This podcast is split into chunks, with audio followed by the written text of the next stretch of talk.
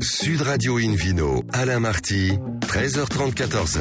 Bonjour à toutes et à tous, ravi de vous retrouver à bord de Invino Sud Radio. Je rappelle que vous pouvez nous écouter depuis la boutique Nicolas, par exemple, de Limoges au 7 rue des Halles sur 90.5. Et comme vous le savez, créé en 2004, nous sommes la seule émission de radio au monde à 100% consacrée aux vins et aux spiritueux. Vous écoutez le numéro 1127 d'Invino, avant-dernière émission de cette magnifique saison. N'hésitez pas à réagir sur le compte Instagram Invino Sud Radio pour nous partager vos vins coup de cœur. Aujourd'hui, un joli programme qui prêche, comme d'habitude, la consommation modérée et responsable avec euh, tout à l'heure les QG pour le meilleur du Languedoc et le Vino Quiz pour gagner deux places pour le WST, premier salon mondial de l'œnotourisme et des spiritueux du 12 au 14 mars 2023. Ça va se dérouler à Reims et gagner également 6 verres Really Up de la marque Chef et Sommelier en jouant sur invinoradio.tv. À mes côtés pour nous accompagner, Hélène Pio du magazine Régal et également Philippe Forbach, meilleur sommelier du monde. Bonjour à tous les deux.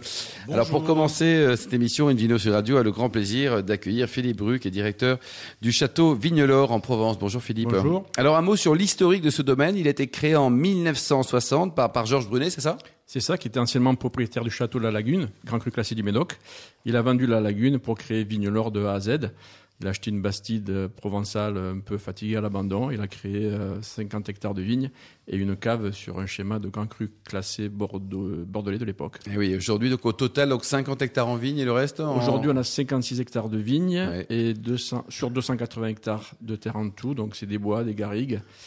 C'est le paradis, quoi. Euh, c'est pas mal, ouais. ouais. Et vous Bah, avez un vrai château, un vrai domaine, ou alors c'est juste pour le marketing? Alors, c'est un château euh, provençal. Hein. C'est pas, c'est pas un château bordelais.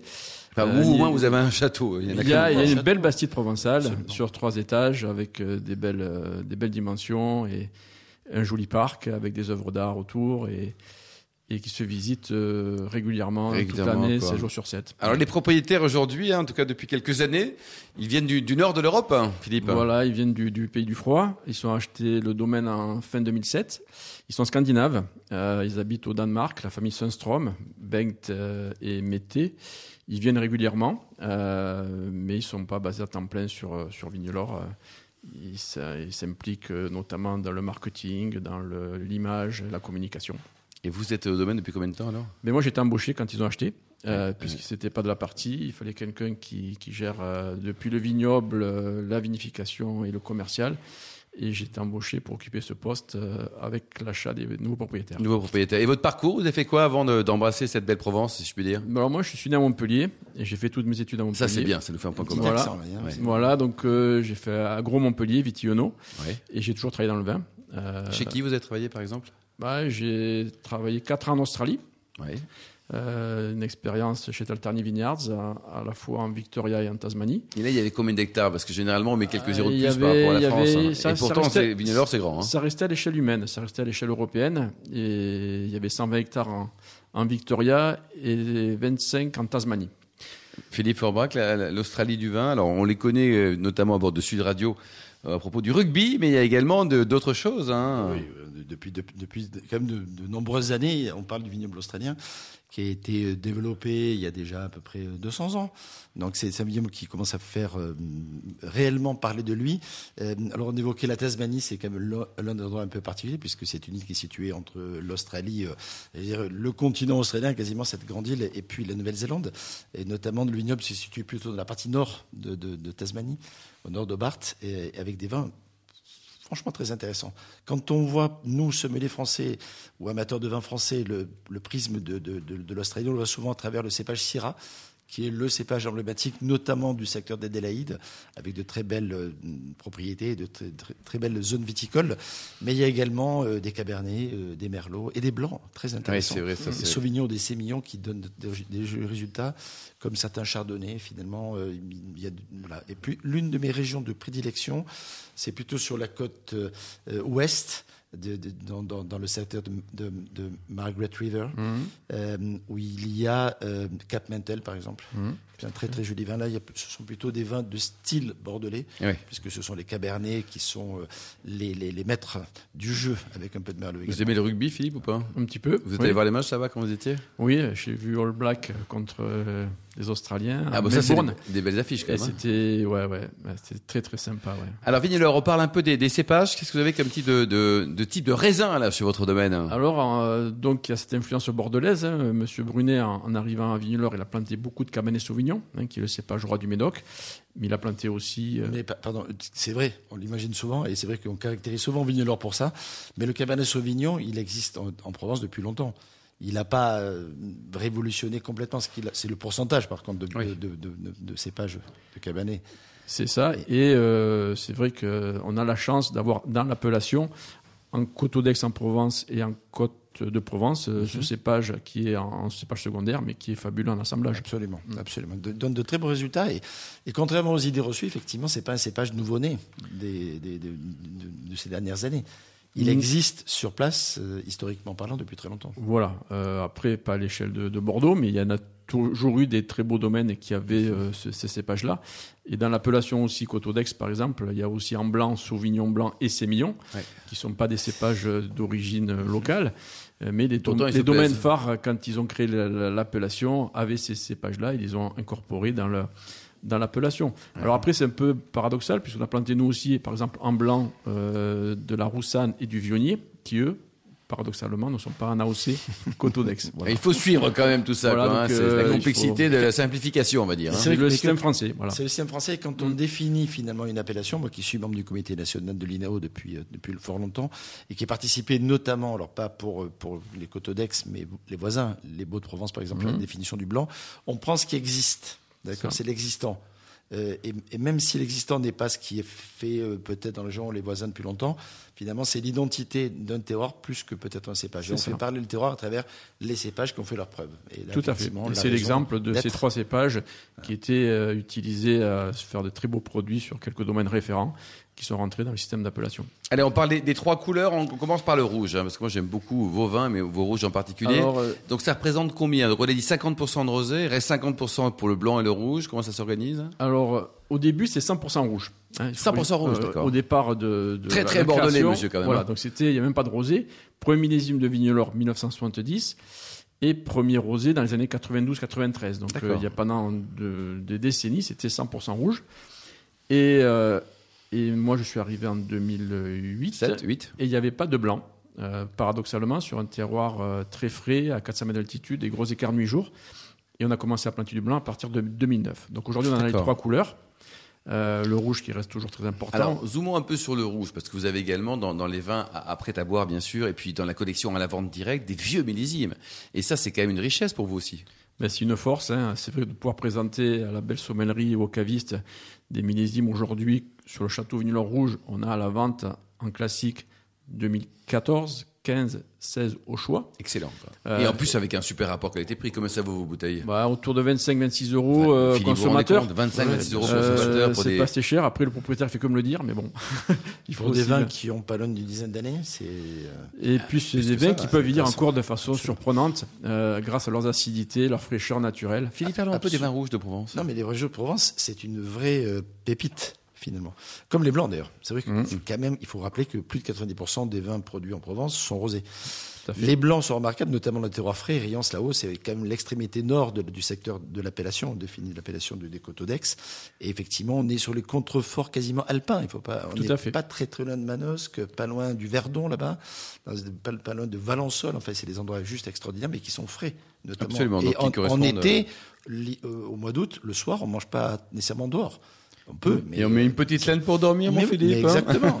C'est- très différent de la côte. Hein. C'est très très que- différent. Et donc les rouges euh, se, se gardent très très bien. Moi, j'ai dans ma cave personnelle, on a organisé il y a quelques quelques temps avec Philippe Bru une- un événement au bistrot du Sommelier, et j'avais sorti d'ailleurs quelques vieux millésimes. J'avais eu la chance moi de rencontrer plusieurs fois Monsieur Brunet. Je, suis- je suis allé manger avec lui sur la magnifique euh, esplanade qui est devant le château, et je me souviens du premier millésime que j'avais goûté, c'était le 75, qui sentait la truffe, mais c'était juste incroyable. Extraordinaire. On pensait qu'il avait mis des truffes dans la caradeur. non mais c'est vrai. Ah bah Et- quand on a vendu les grands crus bordelais, on peut en mettre quelques-uns. mais oui, parce qu'il faut. hein. C'est un pays de truffes aussi là-bas. Ah, on a des truffiers Ah, sur oui, le domaine. exactement. euh, Voilà. et Et le- ça donne bien alors? Alors après, c'est irrégulier. Hein. La truffe, c'était facile. Mais vous avez mais le terroir et le climat le chien, permet. ça se passe? Ah, il faut, il faut, il faut un chien, ouais. ouais. Ouais. C'est important les chiens parce que monsieur Sinon, il y a la mouche, mais... Alors, vous avez aussi un Magnum en rouge de 2008, c'est ça, à la vente? Oui, par exemple, au Ça où. donne quoi, un Vignoleur 2008 là Alors c'est surprenant, l'aveugle, on a euh, une énorme, une énorme fraîcheur. hein. c'est ce qui peut caractériser les vins de Vignoleur sur les trois couleurs. De très belles acidités et euh, une complexité qui arrive, des notes de sous-bois, de café, de, de, de, de- de tabac. Euh, c'est surprenant. Et Philippe, pourquoi est-ce que le vin euh, vit et se réveille mieux, encore une fois, quand il est élevé en, en Magnum, quand il est vendu en Magnum? Pourquoi est-ce qu'un Magnum, souvent, est meilleur qu'une bouteille de 75 centilitres? À terme, c'est- souvent bien mieux parce qu'il y a la double de quantité euh, que dans une bouteille de 75. Bon, Pour l'instant, on suit. Mais par contre, il y a à peu près le même niveau de- de- de- de- d'oxygène, entre guillemets, entre, entre la surface du vin et le bouchon, le petit, euh, le petit coussinet. Et donc, finalement, le rapport dans, de cette partie-là qui permet de faire évoluer le vin est beaucoup plus favorable, puisqu'on peut imaginer qu'un magnum, ça ne se garde pas deux fois plus longtemps, mais Non. au moins une fois et demie plus longtemps. Et surtout, ça prend du coup plus de temps pour obtenir de la complexité, de la finesse, tout en gardant une réserve de fraîcheur, notamment pour les vins qui en ont au départ, bien sûr. Le rosé, là, vos 50% de rosé, là. Vous n'avez pas honte? Non, je plaisante. C'est très bon, Ben, c'est de un contournement en Provence. Hein. Le rosé, euh, c'est aussi une cache machine pour beaucoup de domaines. Certains en font jusqu'à 100%. Euh, nous, on vend plutôt le rosé à l'export. Oui.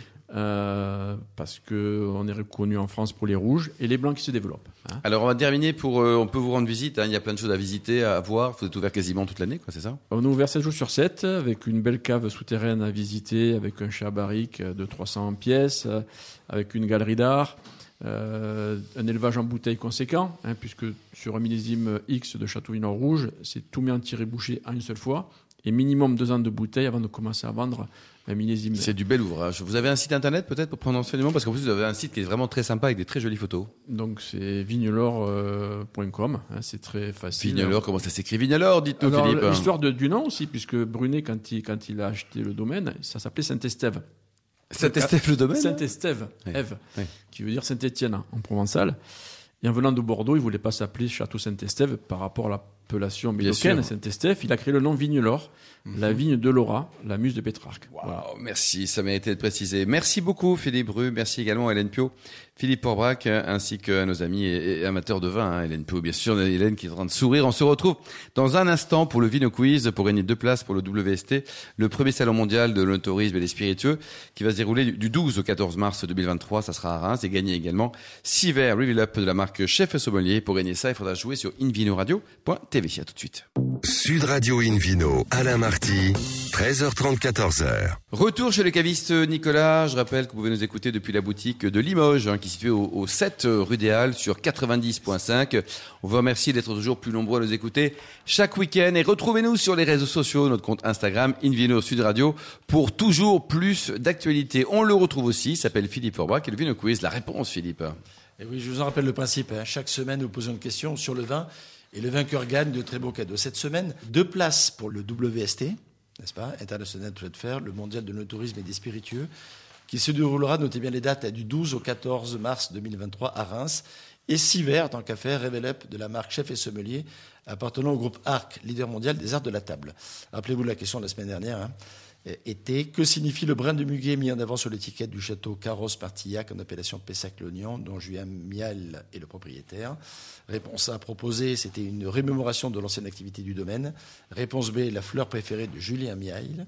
Et réponse C, un clin d'œil au 1er mai. Eh bien, Et la bonne réponse est La réponse A, la remémoration de l'ancienne activité du domaine. Ça sent bon, tout ça. Merci beaucoup Philippe. Le prochain Vino Quiz, ça sera à la rentrée. On accueille maintenant avec beaucoup de plaisir Frédéric Puget, propriétaire du domaine Fourtanier dans le Languedoc. Bonjour Frédéric. Oui, bonjour. bonjour. Alors racontez-nous, vous êtes la, la cinquième génération et vous travaillez avec votre sœur Bénédicte euh, que l'on salue. Oui, tout à fait. Alors, euh, effectivement, donc euh, Frédéric euh, et Bénédicte, on a repris le domaine.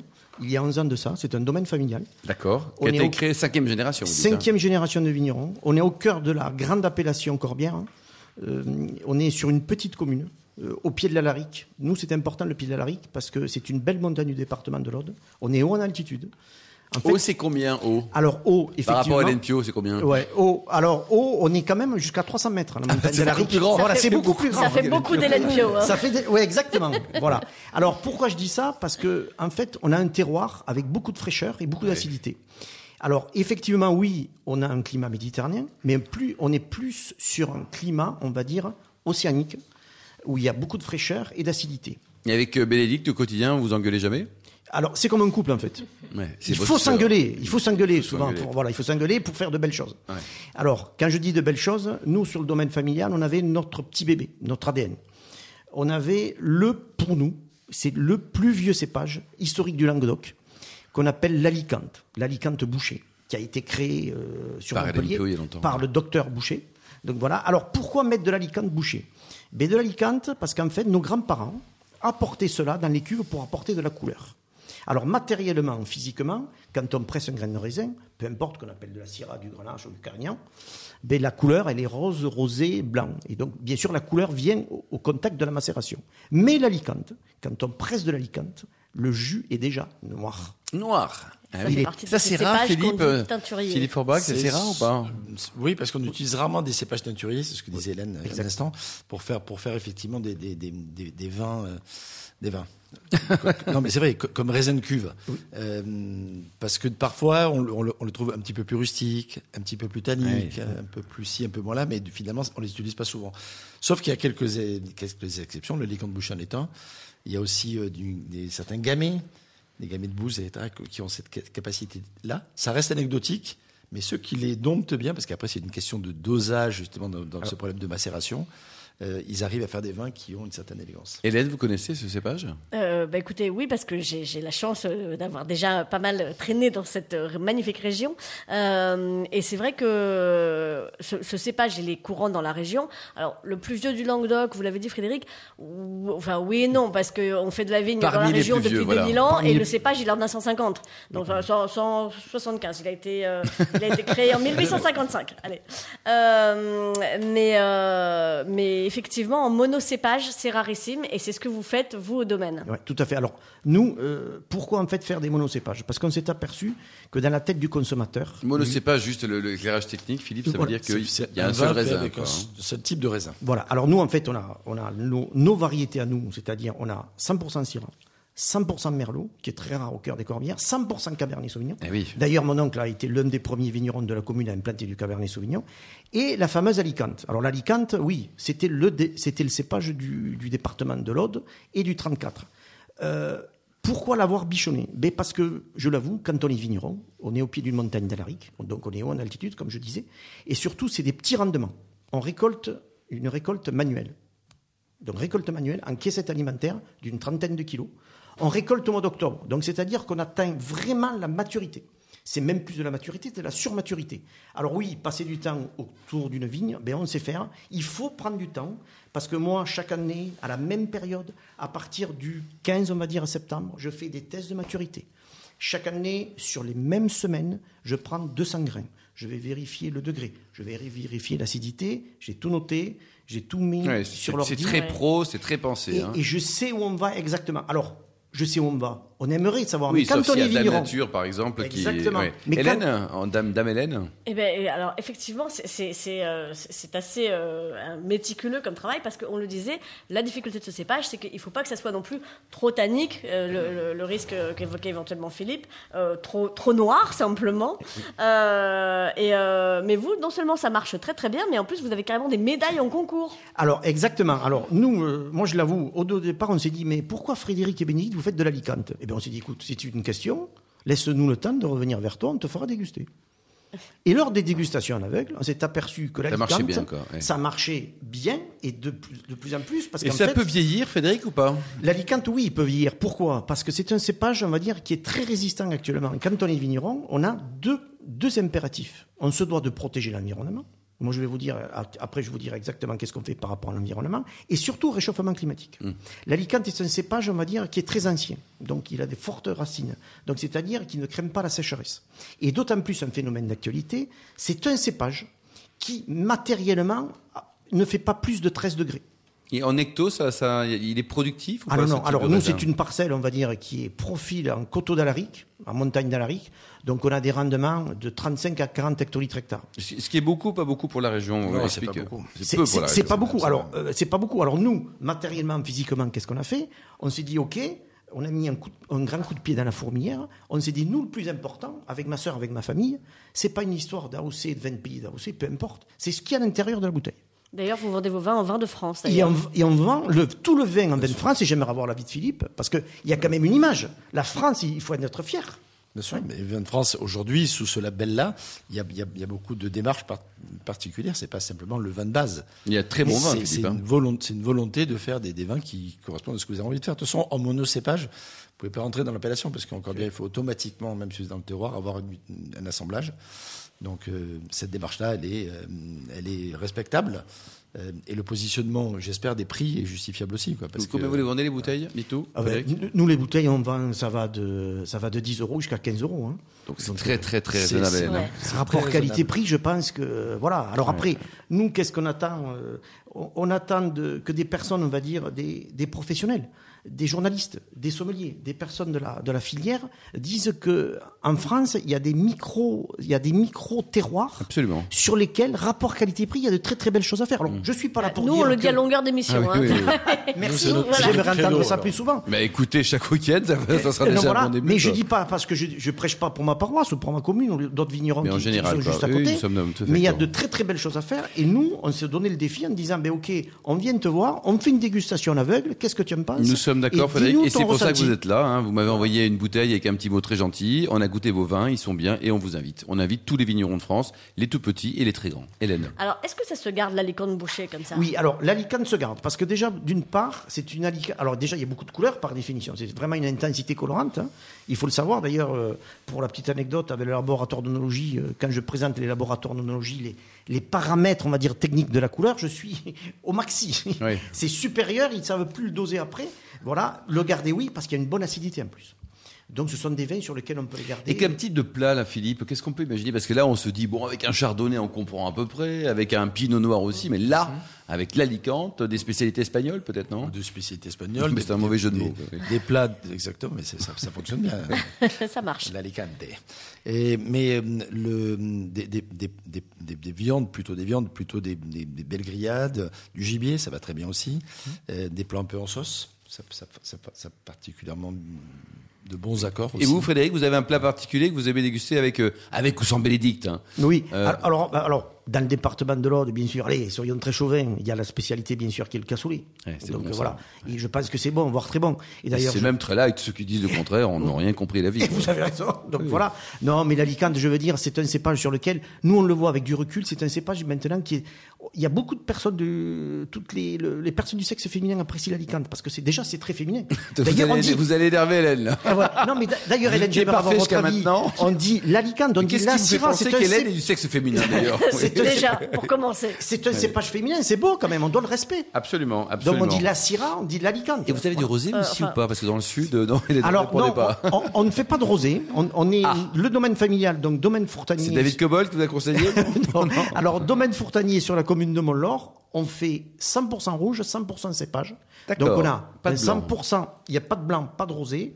On a un 100% Syrah à vous proposer, 100% Cabernet Sauvignon, 100% Merlot et 100% Alicante. Est-ce que est-ce qu'ils sont tous réalisés à 100% avec le cheval de trait euh, Ah. euh, qui s'appelle Marquis? Oui, Ah, alors, Marquis. effe- alors, oui, pourquoi? Alors, moi je l'avoue, et d'ailleurs je vous ai montré tout à l'heure le- le- le- Alors, l'historique C'est de merveilleux, on va peut-être expliquer ce que c'est, parce que les auditeurs n'en étaient pas avec nous malheureusement en plateau. Donc là, vous êtes venu avec un, avec un livre très personnel qui a Oui. été écrit par votre grand-père, Alors, arrière-grand-père? en en fait, euh, c'est mo- mon arrière-arrière-grand-père, le fondateur du domaine, et toutes les générations, on l'a gardé, parce que c'est l'ADN, c'est le code barre du domaine. Et là, Hélène, on peut constater que tout est inscrit sur les rendements, avec une, finalement, Philippe Orbach le, le rappelait, une écriture parfaite. Vraiment, c'était, c'est une- C'était- voilà, c'était de la calligraphie, c'est superbe. Là, franchement, Absolument euh, euh, magnifique. aujourd'hui, on sait plus écrire comme ça. hein. Ouais, Et, d'ailleurs, on a repris sur Bon. la, on a repris sur les étiquettes la même police de Ouais, non, mais caractère. c'est, c'est super. En tout cas, Frédéric, et si on vient dans la région, est-ce qu'on peut venir vous voir? Mais Vous bien êtes, euh, sûr. Alors, nous, euh, les, Corbières, hein. euh, nous, sur la commune des Corbières, sur la commune de Montlore, Ouais. on est ouvert. euh, Tous les jours. On est ouvert tous les jours. Ah, bah, Il y a c'est un numéro de téléphone. Alors, je, je demande à Alain, est-ce qu'on peut donner le numéro Allez, de on va le téléphone donner, on va le donner. Alors, allez-y. Donc, je vous donne mon portable. Donc, c'est le 0... C'est carrément le portable. Dans le portable, Vous n'êtes pas célibataire quand on connaît comme ça, on peut vous trouver une femme sinon. Non Non, mais- alors, soyons fous. Alors, 07 07 85 85 02 02 64 64 18. Merci beaucoup Frédéric, merci également à Hélène Pio ainsi qu'à Philippe Bru, Philippe Orbach et aux millions d'amateurs de vin qui nous écoutent chaque week-end. Un clin d'œil à Justine qui a préparé cette émission ainsi qu'à Sébastien pour la partie technique. Euh, pour en savoir plus, rendez-vous sur, sur le site hein, sudradio.fr, invinoradio.tv, nos comptes Facebook et Instagram Invino Sud Radio. On se retrouve demain, on recevra Edgar Anagnostou, qui est cofondateur de la marque Armine euh, du côté de l'Armagnac, et Carole Beaulieu, directrice générale du collectif euh, vignoble Gabriel Co à Bordeaux. D'ici là, excellent week-end. Restez fidèles à Sud Radio. Encouragez tous les vignerons français et surtout respectez la plus grande des modérations. Salut, salut.